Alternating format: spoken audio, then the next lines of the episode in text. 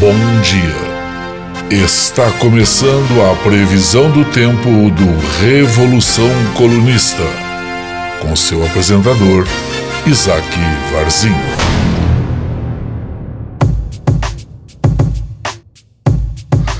Olá, amigos, muito bom dia. Hoje é sexta-feira, dia 24 de julho.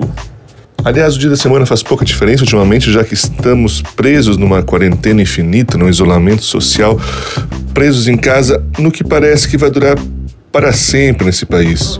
Enquanto vários países do mundo aos poucos retornam às suas atividades, à sua vida, é, digamos assim, normal, o Brasil parece se afundar cada vez mais nesse pesadelo sanitário chamado coronavírus, tudo isso graças à nossa administração federal, que até hoje prefere fazer piada, prefere fazer gracinha, fazer briguinha interna, fazer campanha, fazer um papelão internacional, enquanto o povo se afunda nas covas rasas cavadas ao longo de toda a extensão nacional.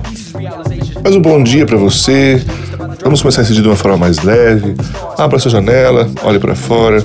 Aqui na minha cidade, Florianópolis, hoje o dia amanheceu meio nublado, um friozinho gostoso. Espero que o seu dia esteja bonito também.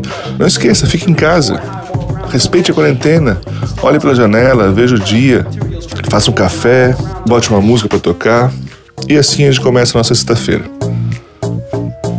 Meu nome é Isaac Varzinha, esse aqui é o Previsão do Tempo do Revolução Cronista, onde diariamente, de terça a sexta-feira, aliás, anote na sua agenda, hoje é sexta-feira, último programa da semana, voltamos a nos ver na próxima terça-feira, onde de terça a sexta-feira falamos sobre o clima no Brasil, aliado a breves notícias que te ajudam a ter uma visão do que está acontecendo no país no dia de hoje.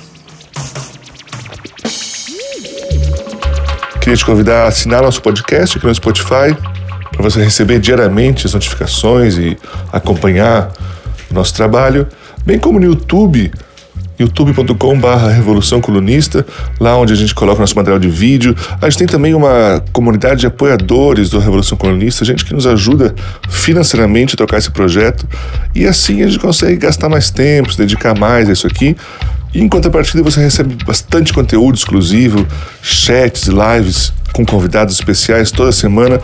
Considere fazer parte. O link da nossa campanha no Apoia-se está na descrição aqui desse podcast, está no nosso YouTube, é bem fácil de achar. E sem mais enrolação, vamos à previsão do tempo para hoje no Brasil. E começamos com Brasília, a capital federal que hoje tem um dia de sol com máxima de 26 graus e mínima de 12 graus. Olha só, um dia mais friozinho hoje em Brasília, hein? E em Brasília, Pedro Henrique Santos Cambeck, estudante de medicina veterinária que foi picado pela cobra Naja, que ele criava no apartamento dele no dia 7 de julho. O Pedro ficou internado por quase uma semana, recebendo alta no dia 13. O jovem apresentou um atestado médico de 18 dias e só deve depor a polícia em agosto. Olha, se escapou desse depoimento com honras e méritos. Pedro foi multado pelo Ibama em 61 mil reais e os pais dele em 8.500 cada um. Agora, a Polícia Federal do Distrito Federal investiga se o veneno da Naja e de outras cobras exóticas foi extraído e manipulado para a produção de alucinógenos e drogas sintéticas. Mas você veja que coisa maluca. Quer dizer que o playboy que criava uma naja em casa, além de ser um traficante de animais, poderá se descobrir que também é um traficante de drogas. E não só um traficante, mas que ele produz drogas, extraindo o veneno das cobras. Mas meu Deus do céu! E como de costume, toda notícia que você vai ver sobre isso trata o rapaz como o jovem estudante, ou como o veterinário, ou como o criador, e não se usa as palavras corretas. Que seria dizer que o traficante, o bandido, o filho de uma puta. Esperamos que Pedro vá para a cadeia e que fique por lá por um bom tempo.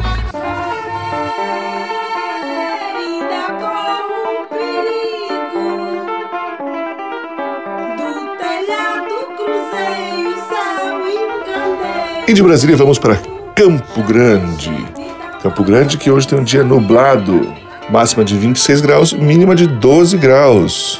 Ó, vai fazer um friozinho hoje gostoso em Campo Grande, hein? Em Campo Grande, o ex-ministro de Saúde, Luiz Henrique Mandetta, admitiu que pode ser candidato a presidente da República daqui a dois anos. Segundo Mandetta, se o Democratas, o DEM, o partido que é filiado, acreditar na mesma coisa, eu vou. Se o Democratas achar que ele quer outra coisa, eu vou procurar meu caminho. Eu vou achar o meu caminho, como candidato ou carregando o porta-estandarte do candidato em que eu acreditar mas que eu vou participar ativamente das eleições, eu vou. Ele também levanta a teoria de que é necessário criar um novo centrão, abre aspas, mas um centro bacana, que respeite as individualidades, que não tenha que decidir se o cara é gay, se o cara é hétero, se o cara é alto, se o cara é baixo. Você tem que respeitar as pessoas nas suas questões individuais. E ele diz mais: e promover a revolução de uma década, porque essa, de 2010 a 2020, foi jogada na lata do lixo. Vejam só, Mandetta agora quer ser candidato a presidente. E o mais curioso é que ele propõe o quê? Uma revolução para o Brasil. Eu me pergunto profundamente que tipo de revolução que um candidato do DEM propõe para o nosso país. Seria o quê? Seria uma revolução onde agora todos seriam obrigados a usar sapatênis? Uma revolução do centrão, meu povo, uma revolução daquele que concorda com o que tiver aí, com o que tiver no poder, a gente se agarra feito um parasita. É a revolução do parasita, proposta pelo Mandetta, ex-ministro da Saúde, demitido pelo governo Bolsonaro, que agora então se lança ao cargo máximo da política brasileira. E agora vamos ao Rio de Janeiro. Rio de Janeiro hoje tem um dia de sol, 31 graus de máxima, 13 graus de mínima. Rio de Janeiro que hoje completa 863 dias da morte de Marielle Franco, sem ter uma resposta de quem matou, por que matou ou, mais do que tudo, quem mandou matar. Apesar de que, como costumamos dizer por aqui, é sabido que todos os envolvidos nesse crime até agora parecem ter uma relação de amizade ou de vizinhança com a família Bolsonaro, o que é bastante curioso. E falando em família Bolsonaro, ao que parece a família cansou do Facebook, do Twitter e entrou em uma nova rede social chamada de Parler. Você me desculpa se eu estiver pronunciando errado o nome dessa rede social. Para mim é uma novidade, não conhecia. Caso esteja errado, agradeço quem possa me corrigir. Mas segundo a revista Isso é, a rede social Parler é uma ilha de conservadores, uma caixa de ressonância de extremismos, um lugar onde se pode destilar o ódio sem qualquer freio. É esse o espírito que move a rede Parler, que acaba de ganhar a adesão do presidente Jair Bolsonaro e de seus filhos, assim como de vários aliados do governo, entre eles o guru Olavo de Carvalho, o blogueiro Alan dos Santos e a ativista, que deveria ser chamada na verdade de terrorista, Sarah Winter. Os extremistas se reúnem por lá com a esperança de estar acima da lei e poder falar o que vier à cabeça sem serem questionados. É como se fosse um mundo paralelo dos radicais. A plataforma promete liberdade ilimitada para expressar preconceitos e atacar minorias, apologia ao racismo, incentiva a violência contra o Supremo Tribunal Federal, negação da ciência, questionamentos sobre a necessidade da preservação da natureza, ataques virulentos a pensamentos que não sejam de direita e, é claro, apoio irrestrito aos presidentes Bolsonaro e Donald Trump dão o tom das postagens no Parler. Olha, uma rede social feita de puro chorume. Tem como objetivo você poder falar a merda que quiser sem ser filtrado pelo sistema, sem ser censurado pela própria rede social, como a direita tem acusado o Facebook de fazer ultimamente. O mais curioso sobre essa rede social é que ela, obviamente, tem atraído só pessoas da extrema-direita, só o fino suco do chorume mundial. E quando a extrema-direita está falando sozinha, tem o problema dela estar falando sozinha. E, obviamente, o tipo de discurso de extrema-direita não funciona quando não há o contraditório, já que é um discurso de ataque. Então, a rede social, por mais que tenha atraído muitas pessoas, ela se vê numa situação complicada onde não há movimentação, porque as pessoas estão falando sozinhas. O criador da rede, John Metz, um cara de 27 anos, já chegou a oferecer 20 mil dólares para influenciadores de esquerda americanos participarem da rede social para assim haver a possibilidade da discussão. Mas nenhum até agora aceitou a proposta. No fim das contas, a rede social é um reflexo do que gostaríamos que fosse a extrema-direita. Um bando de lunático falando sozinho até cansarem e morrerem. E vamos agora para Blumenau, aqui em Santa Catarina. Blumenau hoje tem um dia de sol, máxima de 27 graus, mínima de 17 graus. E olha, Blumenau que se orgulha de ser a Alemanha brasileira. Aqui em Santa Catarina, onde existem pelo menos 69 grupos nazistas em atividade.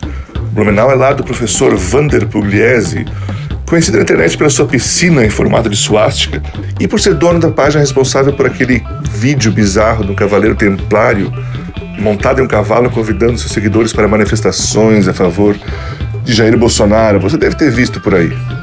E tudo isso me faz lembrar de uma notícia reconfortante que um ex-guarda de campo nazista foi condenado a dois anos de prisão essa semana na Alemanha. O Tribunal de Hamburgo condenou a dois anos de prisão um homem de 93 anos que serviu de guarda no campo nazista de Stutthof, na Polônia, acusado por milhares de assassinatos ocorridos entre 1944 e 1945. Olha, tá bom que dois anos de prisão é, é nada, né? Mas claro, o homem tem 93 anos de idade, então pelo menos alguma coisa vai cumprir nessa vida. A notícia que nos ajuda a ver que a justiça burguesa só serve para manter o rico rico e o pobre pobre, mas às vezes nos presenteia com uma boa notícia dessas, vendo um filho de uma puta indo pra cadeia, mesmo já no fim da sua vida. E muito obrigado pela sua audiência. Essa foi mais uma previsão do tempo aqui no Revolução Colunista. Espero que você esteja gostando desses programas. Acompanhe a gente. Tenha um bom dia hoje. Aproveite sua casa, aproveite sua família. Se você quiser dicas de música, procure pelo nosso perfil aqui no Spotify, Revolução Colunista. Tem um monte de playlist bem legal para você fazer a trilha sonora do seu dia. E no mais, um bom final de semana. Nos vemos na próxima terça-feira.